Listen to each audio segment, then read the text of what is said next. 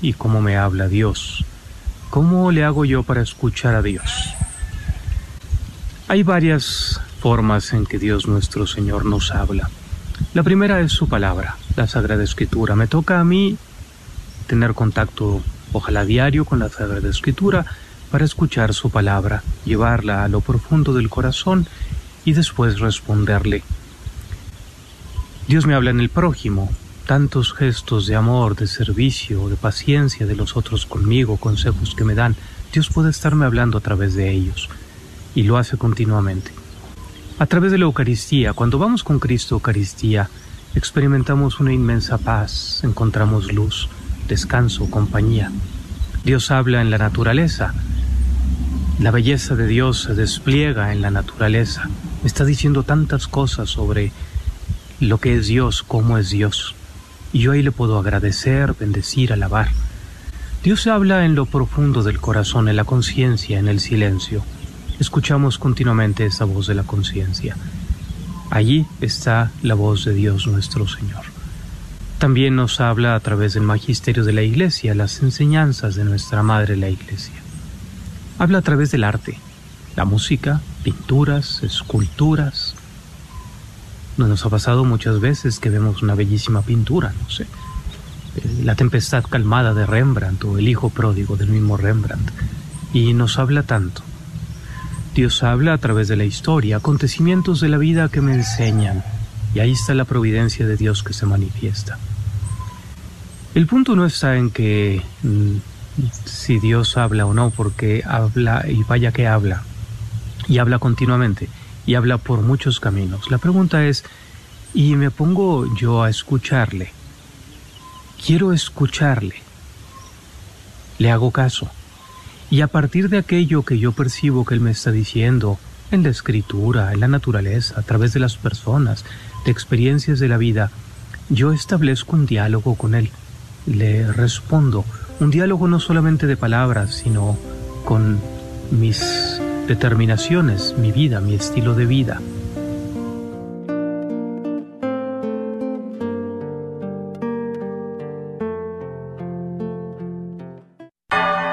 Gracias por escuchar KJON 850 AM en la red Radio Guadalupe, radio para su alma, la voz fiel al Evangelio y al Magisterio de la Iglesia.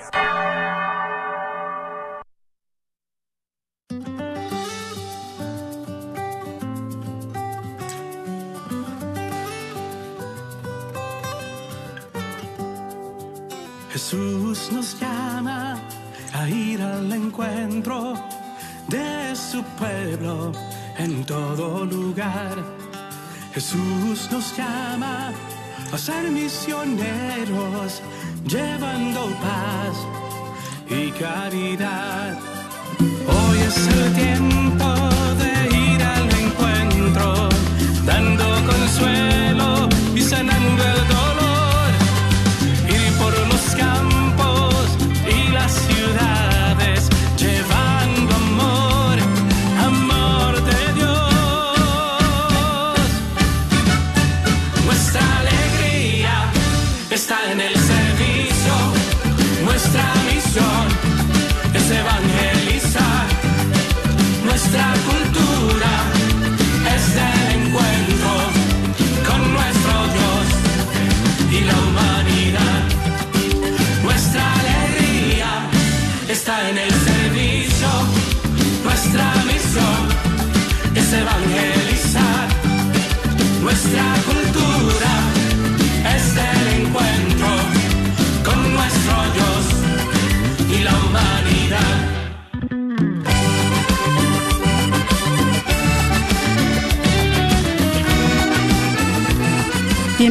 A su programa Miércoles de Formación Encaminando con Jesús. Y esta tarde tenemos la alegría de contar en cabina con la presencia de Alo de Lara y su servidora María Beltrán. A través de el año pasado en nuestros programas estuvimos haciendo una pequeña introducción al catecismo de la Iglesia Católica para que todos nosotros podamos conocer mejor nuestra fe. Y a partir de esa tarde tenemos la dicha de contarles que vamos a comenzar a conocer un poquito más las Sagradas Escrituras. Así es de que no le cambien. Eh, y como siempre, les recordamos que ustedes son eh, parte muy importante de nuestra programación. Así es de que esperamos que nos llamen con sus preguntas al 1-800-701-0373 y nos ponemos en la presencia del Señor. En el nombre del Padre, del Hijo y del Espíritu Santo. Amén. Oh María, tú resplandeces siempre en nuestro camino como signo de salvación y de esperanza. Nosotros nos confiamos a ti, salud de los enfermos, que bajo la cruz estuviste asociada al dolor de Jesús, manteniendo firme tu fe. Tú, salvación de todos los pueblos, sabes de qué tenemos necesidad y estamos seguros que proveerás, para que, como en Caná de Galilea, pueda volver la alegría y la fiesta después de este momento de prueba. Ayúdanos, Madre del Divino Amor, a conformarnos a la voluntad del Padre y a hacer lo que nos dirá Jesús, quien ha tomado sobre sí nuestros sufrimientos y ha cargado nuestros dolores para conducirnos a través de la cruz a la alegría, la resurrección. Bajo tu protección buscamos refugio, Santa Madre de Dios. No desprecies nuestras súplicas que estamos en la prueba y libéranos de todo pecado, oh Virgen gloriosa y bendita. Amén. Amén. Y ahora Aldo nos va a compartir una reflexión tomada de Dei Verbum um, esta tarde. La Sagrada Eucaristía es un diálogo permanente entre Dios y el hombre, un diálogo progresivo en el cual Dios se muestra cada vez más cercano, en el cual podemos conocer cada vez mejor su rostro, su voz, su ser. Y el hombre aprende a aceptar conocer a Dios, a hablar con Dios. Por lo tanto, en estas semanas, leyendo la Sagrada Escritura, hemos buscado en la escritura, en este diálogo permanente, aprender cómo podemos entrar en contacto con Dios. Las verdades reveladas por Dios que se contienen y manifiestan en la Sagrada Escritura se consignaron por inspiración del Espíritu Santo. La Santa Madre Iglesia, según la fe apostólica, tiene por santos y canónicos los, libres, los libros enteros del Antiguo y Nuevo Testamento con todas sus partes. ¿Por qué? Escritos bajo la inspiración del Espíritu Santo, tienen a Dios como autor y como tales se le han entregado a la misma Iglesia. Pero en la redacción de los libros sagrados, Dios eligió a hombres que utilizó usando de sus propias facultades y medios, de forma que obrando él en ellos y por ellos, escribieron como verdaderos autores todo y solo lo que él quería. Habiendo pues hablando Dios en la Sagrada Escritura por hombres y a la manera humana, para que Él interprete de la Sagrada Escritura, comprenda lo que Él quiso comunicarnos, debe investigar con atención lo que pretendieron expresar realmente los historiadores y plugó a Dios manifestar con las palabras de ellos. Para descubrir la intención de los historiadores, entre otras cosas, hay que atender a los géneros literarios, puesto que la verdad se propone y se expresa de maneras diversas en los textos de diverso género, por ejemplo, histórico, profético, poético o en otros géneros literarios. Conviene, además, que el intérprete investigue el sentido que intentó expresar y expresó el agiógrafo en cada circunstancia según la condición de su tiempo y de su cultura, según los géneros literarios usados en su época pues para entender rectamente lo que el autor sagrado quiso afirmar en sus escritos, hay que atender cuidadosamente tanto a las formas nativas usadas de pensar, de hablar o de narrar vigentes en los tiempos del agiógrafo, como a las que en aquella época solían usarse en el trato mutuo de los hombres. Y como la Sagrada Escritura hay que leerla, interpretarla, con el mismo espíritu con que se escribió para sacar el sentido exacto de los textos sagrados, hay que atender no menos diligentemente al contenido y a la unidad de toda la Sagrada Escritura, teniendo en cuenta la tradición viva de toda la Iglesia y la analogía de la fe.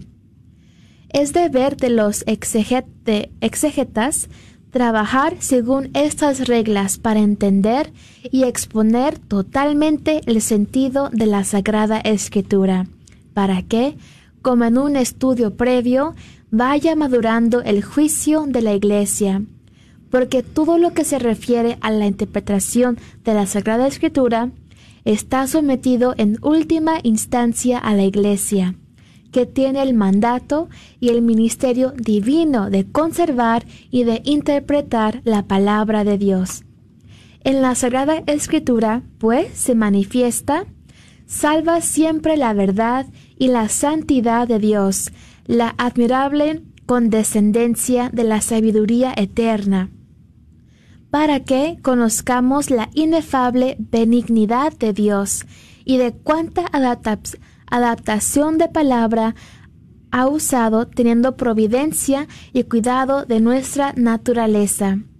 Porque las palabras de Dios expresadas con lenguas humanas se han hecho semejantes al habla humana, como en otro tiempo el verbo del Padre eterno, tomada la carne de la debilidad humana, se hizo semejante a los hombres hermano y hermano que escuchas en este momento, que te has hecho parte de esta programación, platícanos cuál ha sido tu experiencia con la Biblia.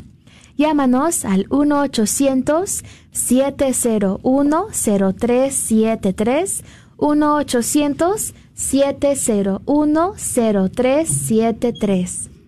Muchas gracias, Alo, por esa reflexión de Dave ¿verdad? De la de la Constitución dogmática de los que los padres conciliares del Concilio Vaticano II escribieron para ayudarnos a leer, ¿verdad? Y a conocer mejor nuestras sagradas escrituras. Hay tantos eh, aspectos tan importantes de los que nos habla este documento y que tú nos, nos mencionaste en este momento y sobre todo conocer mejor el rostro de Dios, el ser de Dios, la voz de Dios, ¿verdad? Y establecer ese diálogo permanente entre Dios y los hombres, entre ese Dios que tanto nos ama y nosotros. Entonces, yo he escuchado eh, algunos autores que dicen que la Biblia es una carta de amor de Dios para los hombres de todos los tiempos. Pero si estos eventos que se describen en este libro sagrado tuvieron relevancia en los tiempos que acontecieron, debemos de saber que aún la tienen en este en nuestros tiempos, ¿verdad? Y es muy importante conocer cuál ha sido nuestra experiencia con las sagradas escrituras. ¿Cuál ha sido tu experiencia? ¿Tienes tu Biblia guardada? ¿No quieres que se te ensucie? Este, la tienes forrada, tienes una Biblia muy bonita porque consideras que es la palabra de Dios. Probablemente la tienes marcada en los textos que han llamado tu atención o has subrayado algo que a lo que quieres volver a leer otra vez. Eh, leíste la Biblia cuando eras pequeño o ahora como adulto. Eh, también algo muy importante que podemos a compartir acerca de las Sagradas Escrituras cuál es mi pasaje favorito, porque tenemos en este libro aproximadamente dos mil años de historia y estos dos mil años de historia nos competen a todos, ¿verdad? Esa es nuestra historia y nosotros debemos de encontrarnos dentro de ese pueblo que camina de la mano de su Dios. ¿Cuáles son mis personajes bíblicos favoritos? Llámenos esta tarde y compártanos cuál ha sido su experiencia. ¿Cuál era la pregunta, Alo? ¿La puedes repetir, por favor? Claro que sí. es, hermanos, compártenos cuál ha sido tu experiencia con la Biblia. ¿Siempre te ha gustado? ¿Nunca te gustó? ¿Apenas te gustó a leer la palabra de Dios? ¿Cuál ha sido? Llámanos al 1-800-701-0373. 1-800-701-0373. No hay respuesta incorrecta, ¿verdad, María? No, no, no, no hay respuesta. no teman. No hay respuesta incorrecta. Aquí estamos para aprender, vamos a desempolvar nuestras Biblias, ¿verdad? ¿Cuál ha sido nuestra, nuestra experiencia? Y también es importante mencionar que para muchos de nosotros abrir la Biblia puede resultar, ¿cómo se dice? Algo que bien difícil. oh, sí. Uh, Tedioso. Aburrido. No. Puede resultar, pues, muy difícil. Si me, si me acuerdo de la palabra, se las digo. Pero por lo pronto, eh, vamos a, para, para nosotros, para comenzar, lo más básico. ¿Qué es la Biblia? Y la palabra Biblia viene del griego, que es del griego biblos, que significa libros. Si ustedes tienen sus Biblias en sus manos, cualquier traducción que tengan, a simple vista nos parece que es un libro, ¿verdad? Pero más que un libro es una biblioteca. En la Biblia, entonces, si nunca hemos tenido una biblioteca en nuestros hogares, pero tenemos una Biblia, ya tenemos una biblioteca, ¿verdad? Y la Biblia se divide principalmente en dos partes. Podemos decir que consta de dos secciones y las conocemos como Antiguo Testamento y Nuevo Testamento, ¿verdad? Muchos de ustedes van a decir todo eso ya me lo sé, pero algunos no. Así es de que vamos a tener un poquito de paciencia. Entonces, en el Antiguo Testamento vamos a tener la alianza de Dios con su pueblo, con el pueblo de Israel con el pueblo hebreo, de donde nació Jesús, ¿verdad? Nosotros sabemos que Jesús era judío, entonces la alianza con este pueblo judío. Y aquí está, algunos este, autores los dividen de diferente manera, pero a mí me gustó esta división y vamos a ver que, la, que se divide el Antiguo Testamento en los libros de la ley, en los libros históricos, en los libros proféticos, y en los libros sapiensales, ¿verdad? Donde, donde se encuentra, ¿qué quiere decir sapiensal? Pues esos libros donde se encuentra contenida la sabiduría del pueblo de Israel. Y tenemos también el Nuevo Testamento, que llamamos nosotros la nueva alianza. Esta nueva alianza entre Dios y su pueblo, que va a estar basado en la vida y en las enseñanzas de Jesús. Aquí probablemente vamos a estar nosotros más familiarizados con estos libros, sobre todo los evangelios, ¿verdad? Porque si vamos a misa, escuchamos los evangelios y generalmente también escuchamos los hechos de los apóstoles, este, las cartas y por último, la Apocalipsis. Entonces, lo más familiarizado que podemos estar nosotros con nuestras Biblias es precisamente yendo a misa, ¿sí?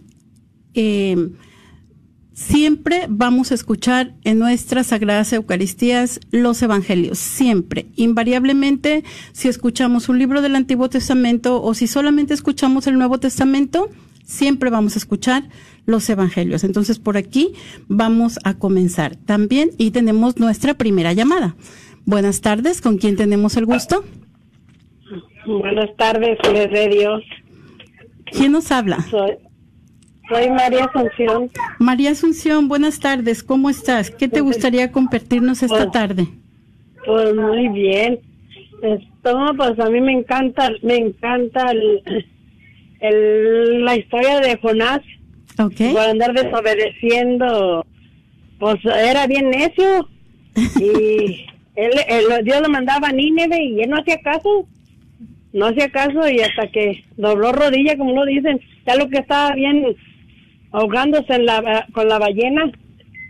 Entonces hizo caso porque de verdad no no no no no entendía no cómo se dice no sentaba cabeza Claro. y también o sea que se me hace increíble que haya durado tres días en la panza de la de la ballena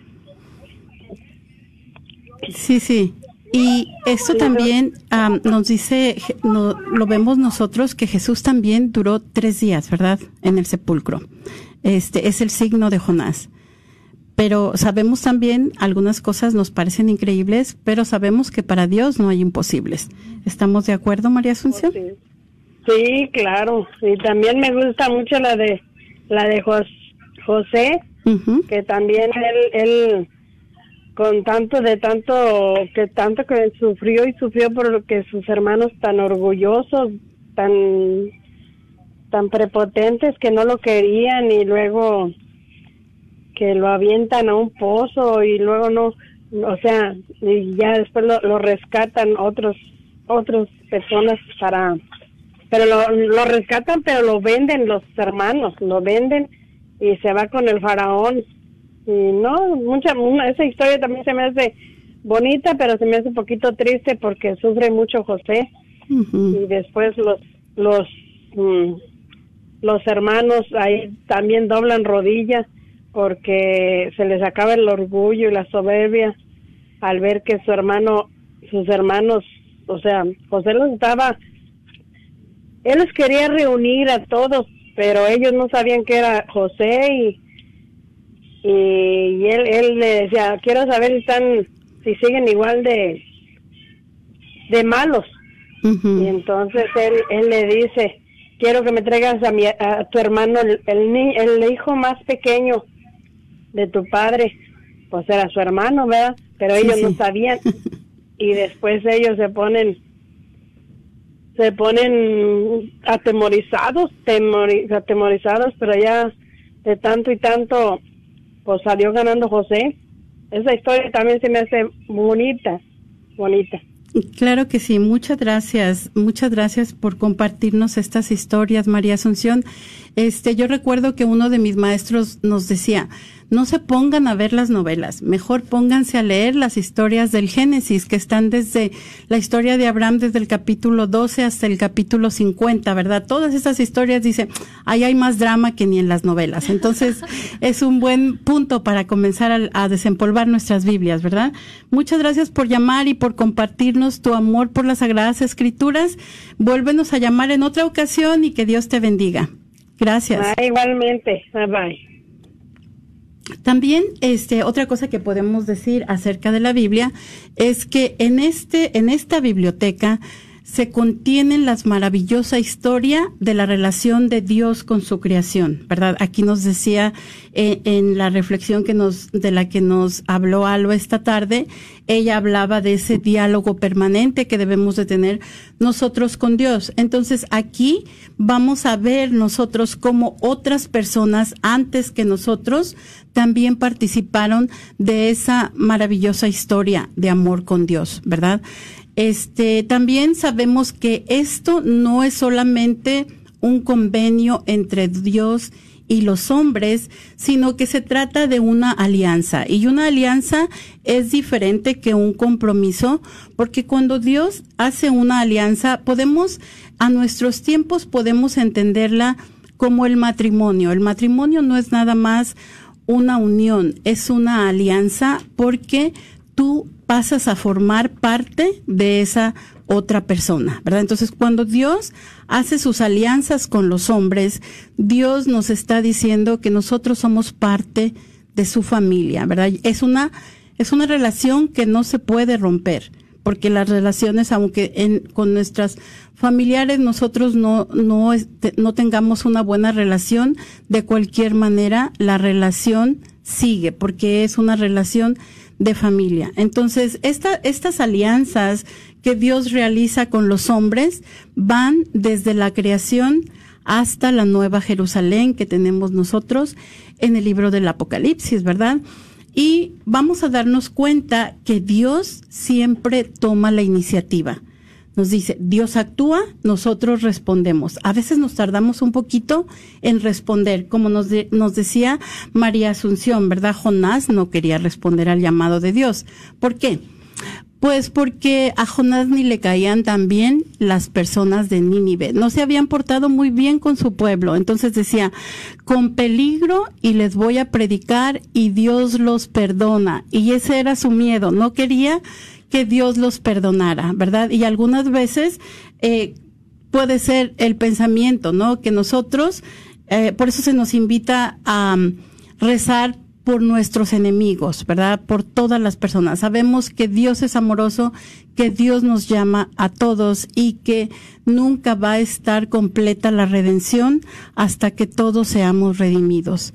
Entonces, la Biblia es una colección de los escritos que nos van a hablar de la presencia de Dios en nuestras vidas. Y yo estoy seguro que todos ustedes que están escuchando estas benditas ondas radiales han visto la presencia de Dios en su vida, ¿verdad? Y también eso podemos compartir esta tarde.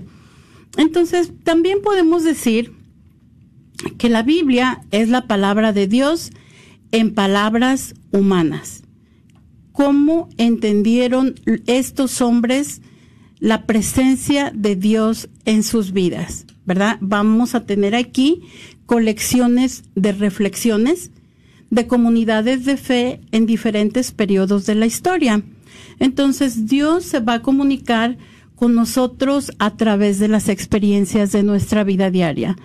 ¿Cómo vi a Dios yo hoy en mi vida? Pues decimos que Dios se revela de diferentes maneras y una de las maneras en la que Dios se revela es a través de la naturaleza, a través de su creación. Entonces, si yo vi salir el sol en la mañana y sé que el sol, como decía una canción, Ricardo, Ricardo Cherato, algo así, el sol nace para todos, algo así. Algo así. Creo que el sol nace para todos, ¿no? Entonces, Dios hace brillar el sol sobre toda su creación, independientemente si nosotros nos portamos bien o si nosotros no nos portamos tan bien, de cualquier manera Dios nos brinda su amor, ¿verdad? Entonces también se comunica con nosotros, sobre todo a través de la persona humana, ¿verdad? Todas esas personas que encontramos en nuestra vida diaria, que nos reciben con una sonrisa, que nos dan un abrazo, que nos muestran su amor de diferentes formas, que nos traen un, un consuelo cuando nos encontramos más tristes, ahí está Dios, ahí está la presencia de Dios que está inscrita en el corazón de todos los seres humanos. Y otra cosa que podemos pensar acerca de las Sagradas Escrituras es cómo podemos leer la Biblia, ¿verdad? Entonces, vamos a volver a regresar que la Biblia fue escrita a partir de las experiencias de comunidades de otra cultura, de otro tiempo y de otro lugar, ¿verdad? No fue, no la escribimos nosotros, acuérdense, dijimos, son dos mil años de historia y hace dos mil años, pues la historia definitivamente era muy diferente a como nosotros la conocemos en este, en este tiempo. ¿verdad? Entonces, cuando nosotros leamos la Biblia, no pensemos en este momento, no pensemos como nosotros vemos las cosas en este mundo contemporáneo. Yo me recuerdo que mi maestro nos decía, tienen que ponerse los lentes del pasado, ¿verdad? Los escritos sagrados entonces debemos ubicarlos dentro del contexto social e histórico del cual surgieron y surgieron. Y yo les quiero les quiero compartir que, por ejemplo, nosotros en los Estados Unidos en muchos sentidos somos privilegiados porque podemos, hay muchas cosas que nosotros podemos entender muy sencillo. Miren, por ejemplo, ustedes tal vez han tenido algún amigo del Medio Oriente, ¿verdad? Como por allá de, Pakistán, de Afganistán o mm, de Grecia o y ustedes se van a dar cuenta que ellos piensan muy diferente de nosotros. Bueno, pues allá en aquellas tierras fue donde vivieron los pueblos donde se desarrolló la, la, mayor parte de las sagradas escrituras, si no queremos decir que todas, ¿verdad? Podemos decir.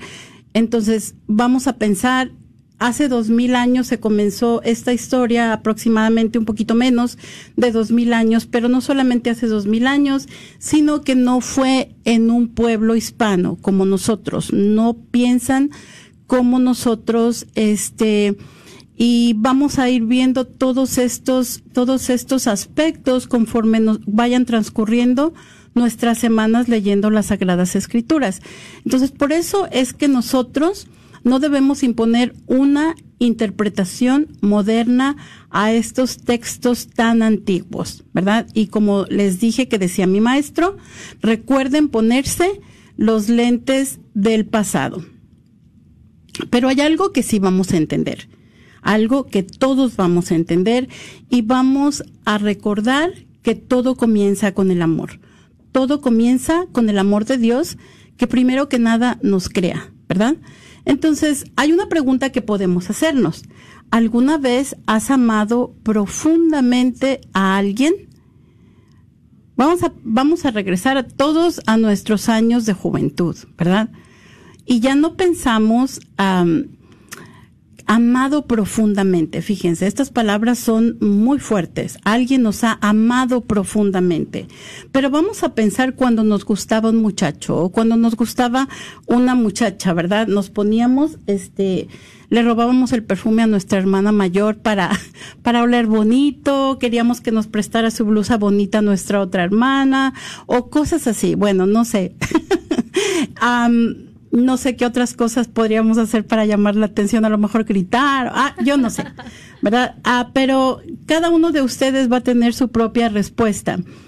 Ah, entonces, seguramente cuando nosotros eh, queremos a alguien, queremos llamar su atención, ¿verdad? De la persona que, que amamos y así es como Dios también puede sentirse con respecto a nosotros. No solamente que nos atrae, no solamente que nos gusta, pero nos ama tan profundamente que quiere que le conozcamos y quiere que le amemos, ¿verdad?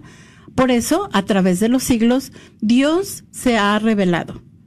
Dios se revela a través de los diferentes este, aspectos de la historia, a través de los diferentes aspectos de la vida de las personas y nos llama a tener una relación con Él, ¿verdad? Entonces, ¿cómo es que nos llama Dios?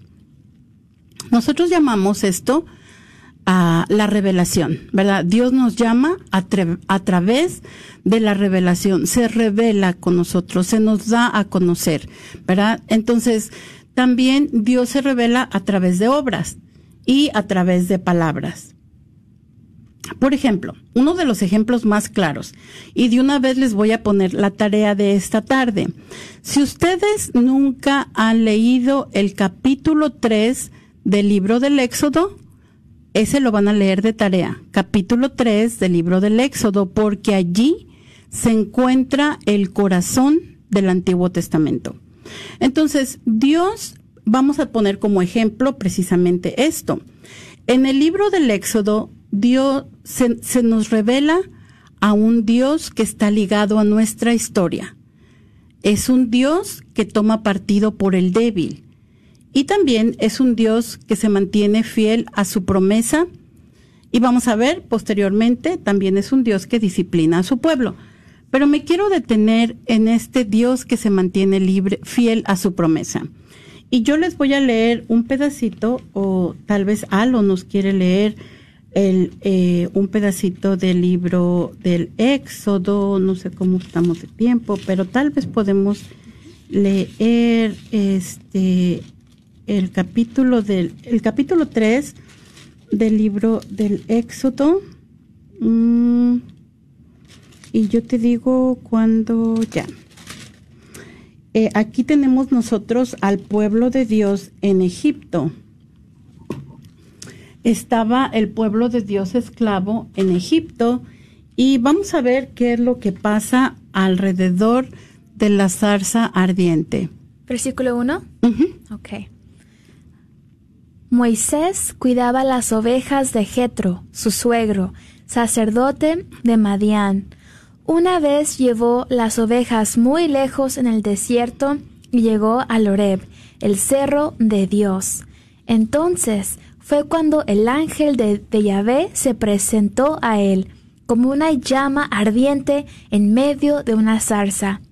Moisés estuvo observando, la zarza ardía, pero no se consumía, y se dijo, voy a dar una vuelta para mirar este fenómeno tan extraordinario. ¿Por qué la zarza no se consume? Yahvé vio que Moisés se acercaba para mirar. Dios lo llamó de en medio de la zarza. Moisés, Moisés. Y él respondió, Aquí estoy. Yahvé le dijo, No te acerques más, sácate tus sandalias, porque el lugar que pisas es tierra sagrada. Luego le dijo, Yo soy el Dios de tus padres, el Dios de Abraham, el Dios de Isaac y el Dios de Jacob. Al instante Moisés se tapó la cara porque tuvo miedo de que su mirada se fijara sobre Dios. Yahvé dijo, He visto la humillación de mi pueblo en Egipto, y he oído sus quejas cuando lo maltrataban sus mayordomos. Me he fijado en sus sufrimientos, y he bajado para librarlo del poder de los egipcios y para hacerlo subir de aquí a un país grande y fértil, a una tierra que emana leche y miel, al territorio de los cananeos, de los eteos, los amorreos, los feres, fereceos, los heveos y los ebuseos. El clamor de los hijos de Israel ha llegado hasta mí, y he visto cómo los egipcios los oprimen. Ve pues, yo te envío a Faraón para que saques de Egipto a mi pueblo, los hijos de Israel. Moisés dijo a Dios, ¿quién soy yo para ir donde Faraón y sacar de Egipto a los israelitas? Dios respondió, Yo estoy contigo, y esta será para ti la señal de que yo te he enviado. Cuando hayas sacado al pueblo de Egipto, ustedes vendrán a darme culto en este monte. Moisés contestó a Dios, si voy a los hijos de Israel y les digo que el Dios de sus padres me envía a ellos, si me preguntan, ¿cuál es su nombre? ¿Yo qué les voy a, responder? Dios dijo a Moisés, Yo soy, yo soy. Así dirás al pueblo de Israel, Yo soy, me ha enviado a ustedes. Y también les dirás, Yahvé, el Dios de sus padres, el Dios de Abraham, el Dios de Isaac y el Dios de Jacob me ha enviado. Este será mi nombre para siempre, y con este nombre me invocarán de generación en generación. Palabra de Dios. Te alabamos, Señor. Muchas gracias, Salo. Entonces tenemos aquí este Dios, dijimos, que toma partido por el débil, ¿verdad? Viene a liberar su pueblo de la esclavitud en Egipto y se mantiene fiel a su promesa. ¿Y cuál es la promesa de la que hablamos? Bueno, pues Dios había prometido a Abraham hacía unos 600 años atrás que a través de su descendencia serían bendecidas todas las naciones. Y si ustedes leen con detenimiento este libro, se van a dar cuenta que estaban matando a todos los varoncitos hebreos, ¿verdad? Entonces este pueblo iba a desaparecer y no iba a haber manera de que a través de la descendencia de Abraham fueran bendecidas todas las todas las naciones. Entonces Dios se mantiene fiel a sus promesas y la promesa de Dios para cada uno de nosotros en estos momentos tan difíciles que estamos viviendo es yo estoy contigo, ¿verdad? y yo estoy contigo. Dios se mantiene a nuestro lado, Dios camina a nuestro lado. ¿verdad? Entonces, hay algo muy importante que debemos este, conocer nosotros acerca de las Sagradas Escrituras. ¿Qué significan los eventos para los protagonistas originales de la narrativa? ¿Verdad? Para Moisés, ¿qué significó? Imagínense, de la, de la, de la esclavitud a la libertad para todo ese pueblo. Sacarlos de ese pueblo, como nos dice este en las mismas sagradas escrituras, los sacó de ahí como en alas de águila, ¿verdad? ¿Qué es lo que significa para el autor? El autor del libro pues ya se ha dado cuenta de cómo Dios ha actuado en favor de su pueblo. Y esto significa también para su audiencia original también. ¿Qué significa esto? Vamos a ver a, la luz del Nuevo Testamento. Entonces, a la luz del Nuevo Testamento nos vamos a dar cuenta que si Dios liberó a su pueblo de la esclavitud este, en Egipto, de la esclavitud física a través de la acción de Moisés, pues a cada uno de nosotros o a cada una de las personas del Nuevo Testamento los liberó de la esclavitud del pecado y la muerte a través de Jesucristo, ¿verdad? Y lo sigue haciendo con cada uno de nosotros. Entonces, eh, este proceso de revelación que se realiza mediante la experiencia humana, no hay otra cosa más importante que lo que nosotros experimentamos. Este pueblo que camina en el desierto, ¿verdad? Durante 40 años. Y este Dios que camina con ellos. Sabemos entonces que todos estos eventos son información confiable para la salvación de la humanidad. Porque no solamente es la memoria de una persona, es la memoria de toda una comunidad de fe que camina junto a su Dios. ¿verdad? Entonces, no es que Dios le dictó la Biblia a alguien, le dijo, a ver, siéntate, te voy a dictar la Biblia. Tampoco alguien desenterró la Biblia un día, ni tampoco cayó del cielo sorpresivamente. Todas estas cosas tenemos que, este, saberlas nosotros, ¿verdad? Sino que más bien, esto se trata de conocer el mensaje que Dios quiso transmitirnos y por eso debemos de ponernos en sintonía con la comunidad que lo compuso.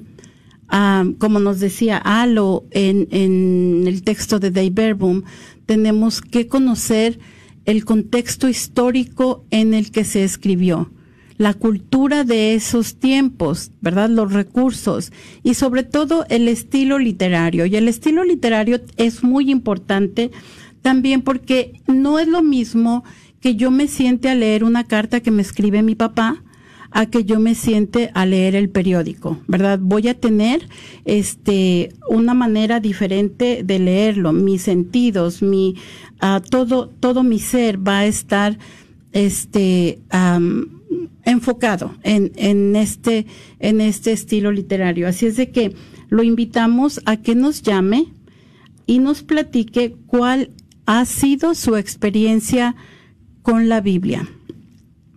1-800-701-0373. Platíquenos, ¿qué le gusta de las Sagradas Escrituras? ¿Cuándo empezó a leer las Sagradas Escrituras? ¿Cuál es su personaje favorito? Cualquier cosa. Como dijo Alo, no hay respuesta incorrecta. No hay respuesta incorrecta, ¿verdad? 1-800-701-0373. Y entonces nos podemos preguntar quién escribió la Biblia. Ah, y sabemos, acabamos de decir, que la Biblia no es un libro, ¿verdad? Un libro generalmente tiene un autor, dos autores, diferentes autores, pero la Biblia dijimos que es una biblioteca, entonces definitivamente vamos a tener diferentes autores. Pero también algo que vamos a tener que tener en mente es que en la actualidad había una idea muy diferente de lo que significa ser autor. Ah, por ejemplo, San Pablo, ¿verdad? San Pablo escribe sus cartas a, las comunidades que visita. Él es como un padre para esas comunidades que ha evangelizado y entonces va a algunos de sus discípulos a la comunidad y dice, bueno, estos no lo están haciendo como que muy bien, ¿verdad? La comunidad de Corinto no está celebrando bien la Eucaristía. Bueno, pues entonces San Pablo les escribe una carta a los corintos y les dicen, miren, hijitos, así no se hace. Cosas así por el estilo. Entonces, sus, sus, sus discípulos, después de la muerte de Pablo, siguieron escribiendo, este, eh, los libros con la misma teología de Pablo, ¿verdad? Y entonces eh, estos libros son atribuidos en algunas ocasiones a Pablo, pero ya cuando se empiezan a poner bajo el lente, bajo la lupa, ¿verdad? A, a, decir, bueno, pues esto a lo mejor no fue en el tiempo de Pablo, cosas así.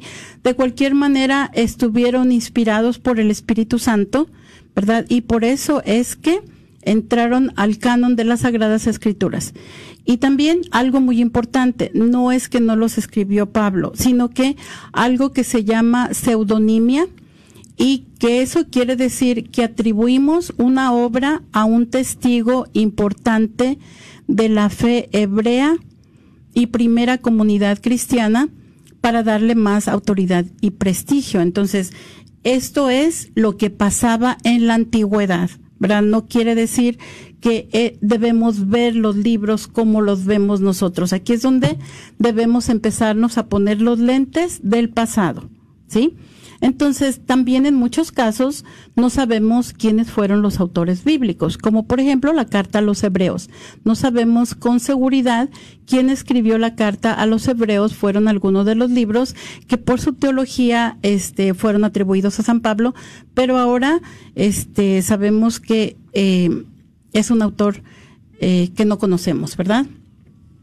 Entonces, los libros que entraron al canon de la Biblia, nos dice que el canon de la Biblia es la lista oficial de escritos sagrados de la iglesia y el canon no es otra cosa como una medida, ¿verdad? Una medida o regla con la que serán medidas las vidas y acciones de los que aceptamos la palabra de Dios. Entonces, todos estos libros nos van a ayudar a nuestra santificación. Decimos que todos los libros canónicos, todos los libros que están en el canon, este, todos los que se encuentran en nuestras Biblias fueron inspirados por Dios y que Dios estuvo presente durante todo el proceso de desarrollo del texto. Y también podemos preguntarnos por qué es sagrada la Biblia. Y la Biblia es sagrada principalmente porque contiene la autorrevelación de Dios a los hombres, ¿verdad? Dios se revela a los hombres nos muestra al Dios Santo. Y también la Biblia va a dirigir nuestras vidas en el camino de la santidad. Cuando nos llamó María Asunción esta tarde, ella hablaba de dos experiencias este, de los personajes de la Biblia. Una era la experiencia de Jonás, otra era la experiencia de José.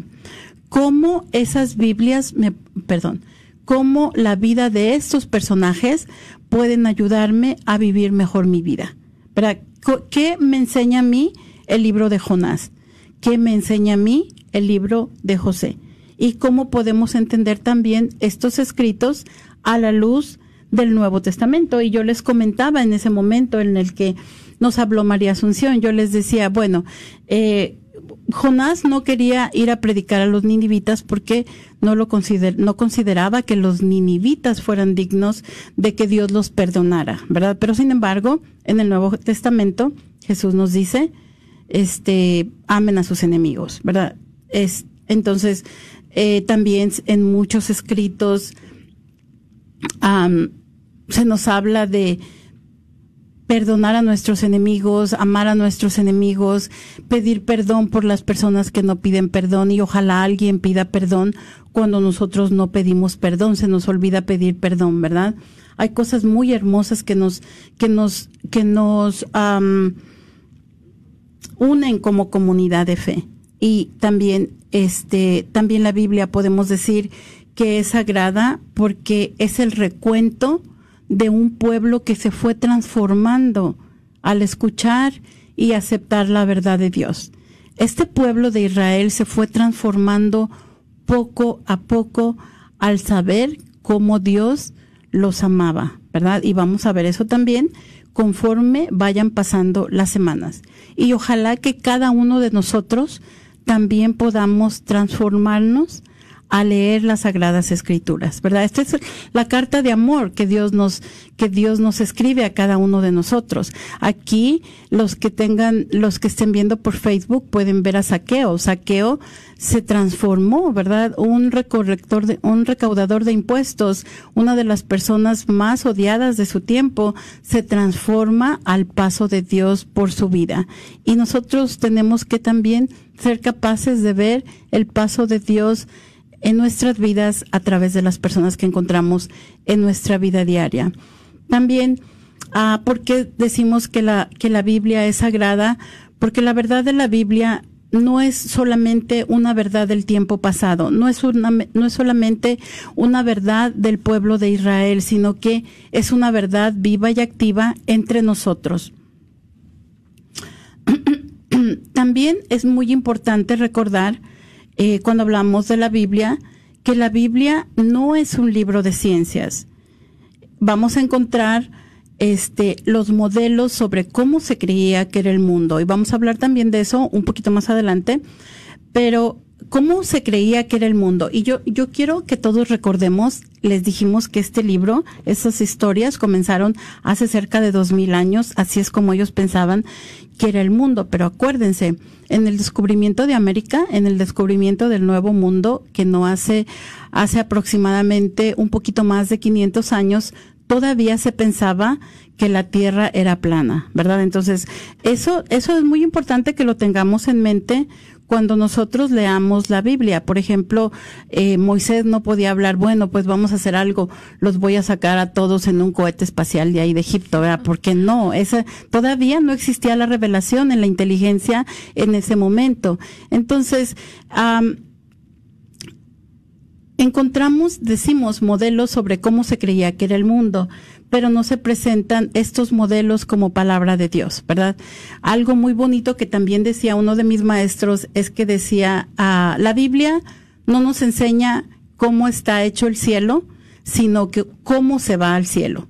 Nos va a ayudar a llegar al cielo, ¿verdad? No solamente no nos va a decir probablemente cómo se llega al cielo, pero, pero sí, si nosotros este abrazamos esta carta de amor que Dios nos escribió, pues nos va a ayudar a llegar al cielo.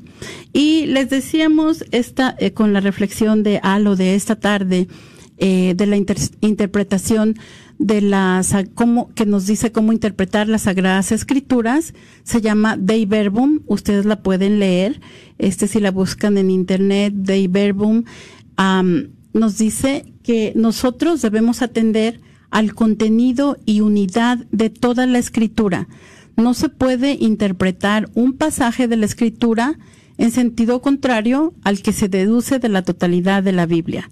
¿verdad? Entonces no puedo agarrar solamente un versículo y ya querer interpretar ese versículo. No, la Biblia se interpreta como un todo. Tenemos que tener en cuenta la tradición viva de toda la iglesia, la interpretación que le han dado este, nuestros apóstoles y después nuestros obispos eh, con el Papa a la cabeza a lo largo de los siglos.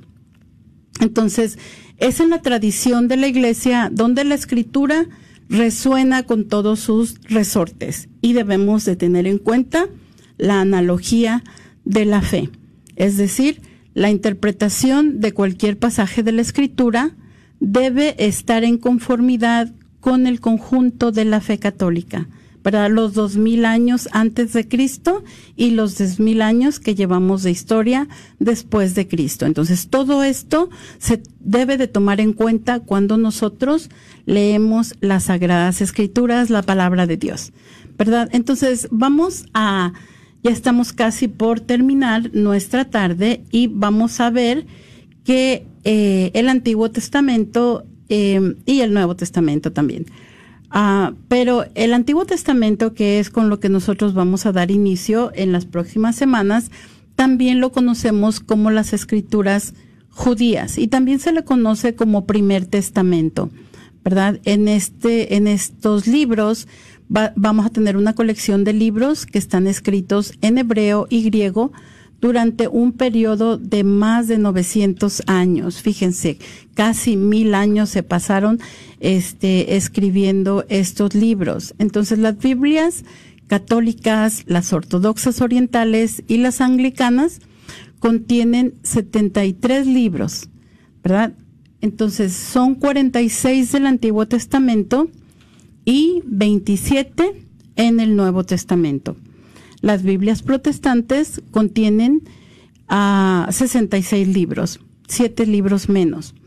Y tienen entonces 39 en el Antiguo Testamento y 27 del Nuevo Testamento.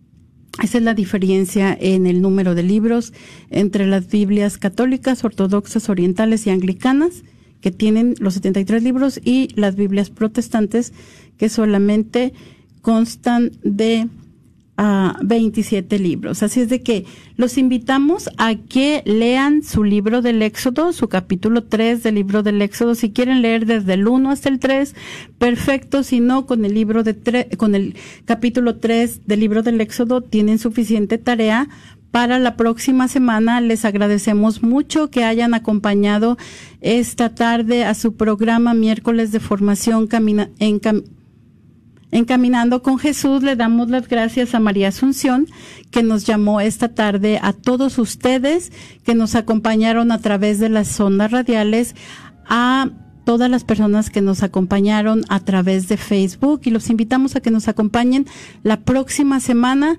en el mismo canal y a la misma hora. Amén. Concluyamos con nuestra oración en el nombre del Padre, del Hijo y del Espíritu Santo. Amén. Virgen Santísima de Guadalupe, Reina de los ángeles y Madre de las Américas, acudimos a ti hoy como tus amados hijos.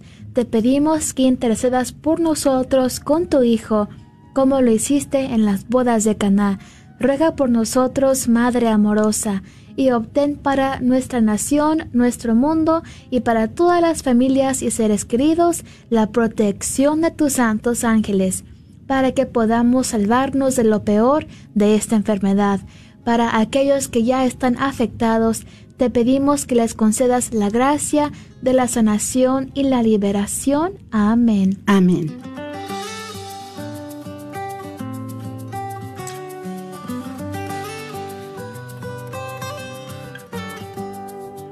Jesús nos llama a ir al encuentro de su pueblo en todo lugar. Jesús nos llama a ser misioneros, llevando paz y caridad. Hoy es el tiempo de ir al encuentro, dando consuelo y sanando el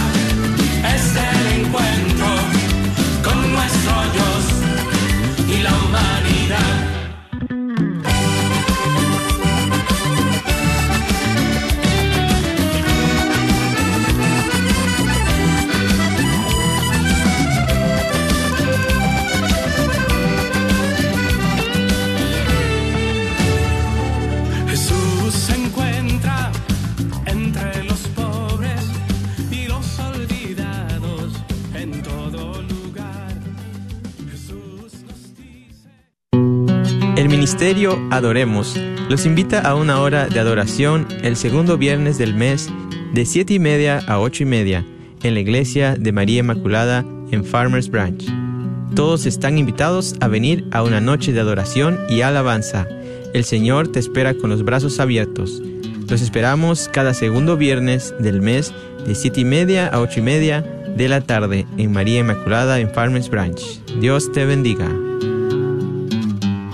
Agradecemos el continuo patrocinio a libros y artículos católicos El Sagrado Corazón, donde encontrarás nacimientos, niños Dios y una gran variedad de ropa para niños Dios a los mejores precios y todo lo necesario para tu posada, incluyendo un manual para cómo hacer la posada. Localizados en el Bazar de la Wagner, 1639 South Wagner Boulevard o llámales al 214-434-5393. 214-434-5393. La rifa anual de Radio Guadalupe ha iniciado. Este año estaremos rifando un Mercedes-Benz GLA 250 2022 en color negro. La rifa se llevará a cabo el 25 de febrero. Lo haremos en vivo por nuestra señal de aquí, de Radio Guadalupe. Contamos con tu apoyo para este ministerio de evangelización comprando un boleto por 25 dólares. O recuerda que si compras 4 te llevas 5%, uno de regalo. Todo, todo lo recaudado será a beneficio de esta, tu Radio Guadalupe, radio para tu alma. Gracias por escuchar KJON 850 AM en la red Radio Guadalupe, radio para su alma, la voz fiel al Evangelio y al Magisterio de la Iglesia.